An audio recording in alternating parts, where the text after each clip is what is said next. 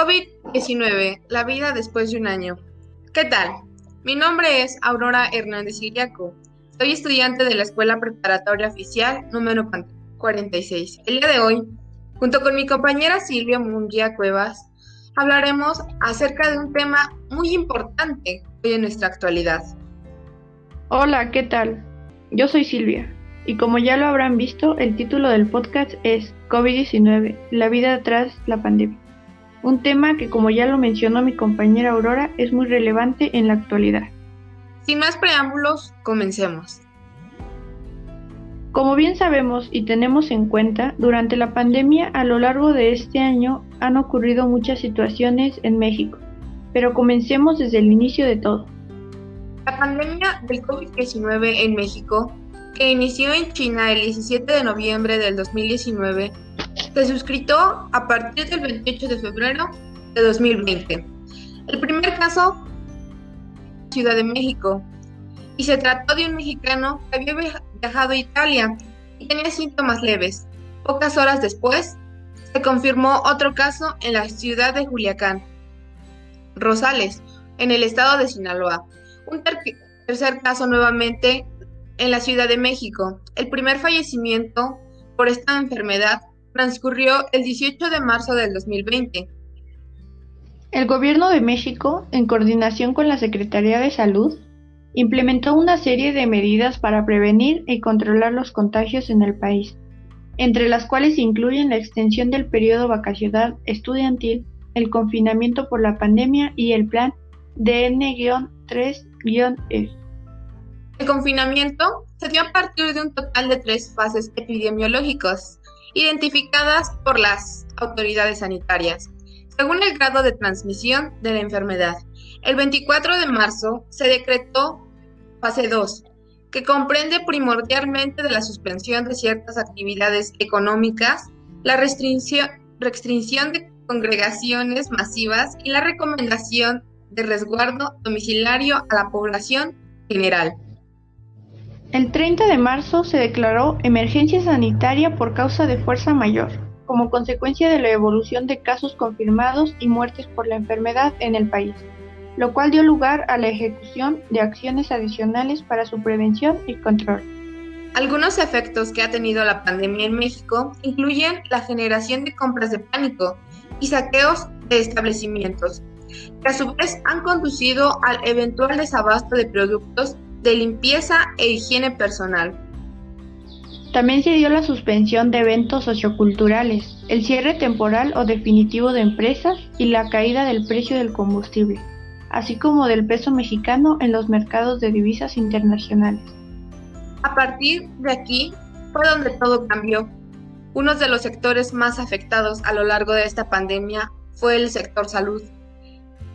Y no solo hablamos a nivel nacional, sino más bien a nivel mundial, ya que el desabasto de medidas de higiene ante la pandemia fue uno de los más grandes conflictos que hasta hoy en día no ha cambiado. Así es, pero ¿qué me dices de la educación? También sufrió muchos cambios en consecuencia de la pandemia. Una de ellas fue cambiar por completo su manera de enseñar, tener que dejar el aula por el uso de una computadora, un teléfono u otros aparatos electrónicos. Tienes razón, todos los sectores han sido afectados. La pandemia ha afectado a los sistemas educativos en todo el mundo. Casi la totalidad de instituciones educativas de todos los niveles debieron cancelar sus actividades presenciales en cumplimiento de las disposiciones adoptadas por las autoridades de los distintos países, tendientes a disminuir la propagación de la pandemia y sus consecuencias fatales.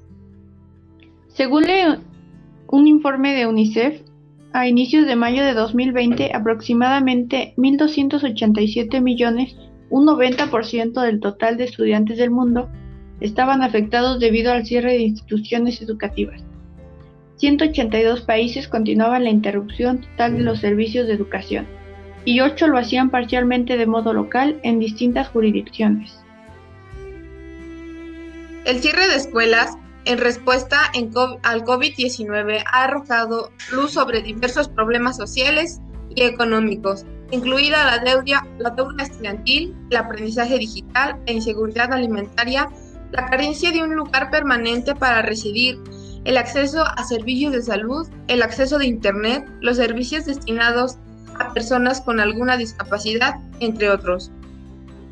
En respuesta al cierre de las escuelas, la UNESCO recomendó el uso de programas de aprendizaje a distancia y aplicaciones, plataformas educativas abiertas para que las escuelas y los maestros puedan utilizar para llegar a los alumnos de forma remota y limitar la interrupción de la educación. Algo menos de 100 países adoptaron alguna forma no presencial o digital a fin de no interrumpir totalmente la continuidad de los procesos de enseñanza-aprendizaje. Un número similar de países optaron por mantener el cierre de los establecimientos hasta que las tasas de propagación bajaran a límites no riesgosos. La pandemia de enfermedad por coronavirus puede profundizar la crisis de aprendizaje global e incrementar significativamente el número de estudiantes afectados por pobreza educativa. Más del 50% de los niños de países de ingresos medios o bajos se encuentran en esta situación. La desigualdad educativa ya existe, puede incrementarse exponencialmente debido a las diferencias en el acceso a elementos básicos como un escritorio, donde realizar las tareas o el instrumental tecnológico, sumado a las diferencias del nivel educativo alcanzado por padres o cuidadores responsables de esta instancia de apoyar el proceso de aprendizaje de los niños.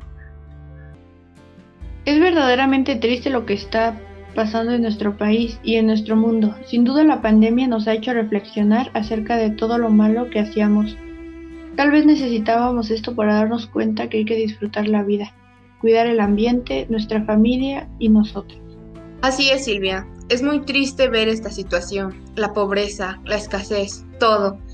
Y lo más triste aún es que no podemos hacer mucho. Claro que podemos. Tenemos que seguir las medidas de seguridad, sana distancia, el uso de cubrebocas, la aplicación de gel antibacterial, entre otras. Así es, así es como terminaremos pronto con esta situación. Tienes razón. Empecemos nosotros. Cambiemos nuestro futuro para bien, no para mal. Sigamos las medidas para pronto volver a vernos. Sí, nosotros podemos cambiar esta situación para bien. Bueno, este es el tema abarcado. Esperamos que les haya servido para reflexionar acerca de lo importante que somos para el mundo y todos. Exacto. Aquí nos despedimos. Hasta la próxima. Hasta la próxima. Un gusto.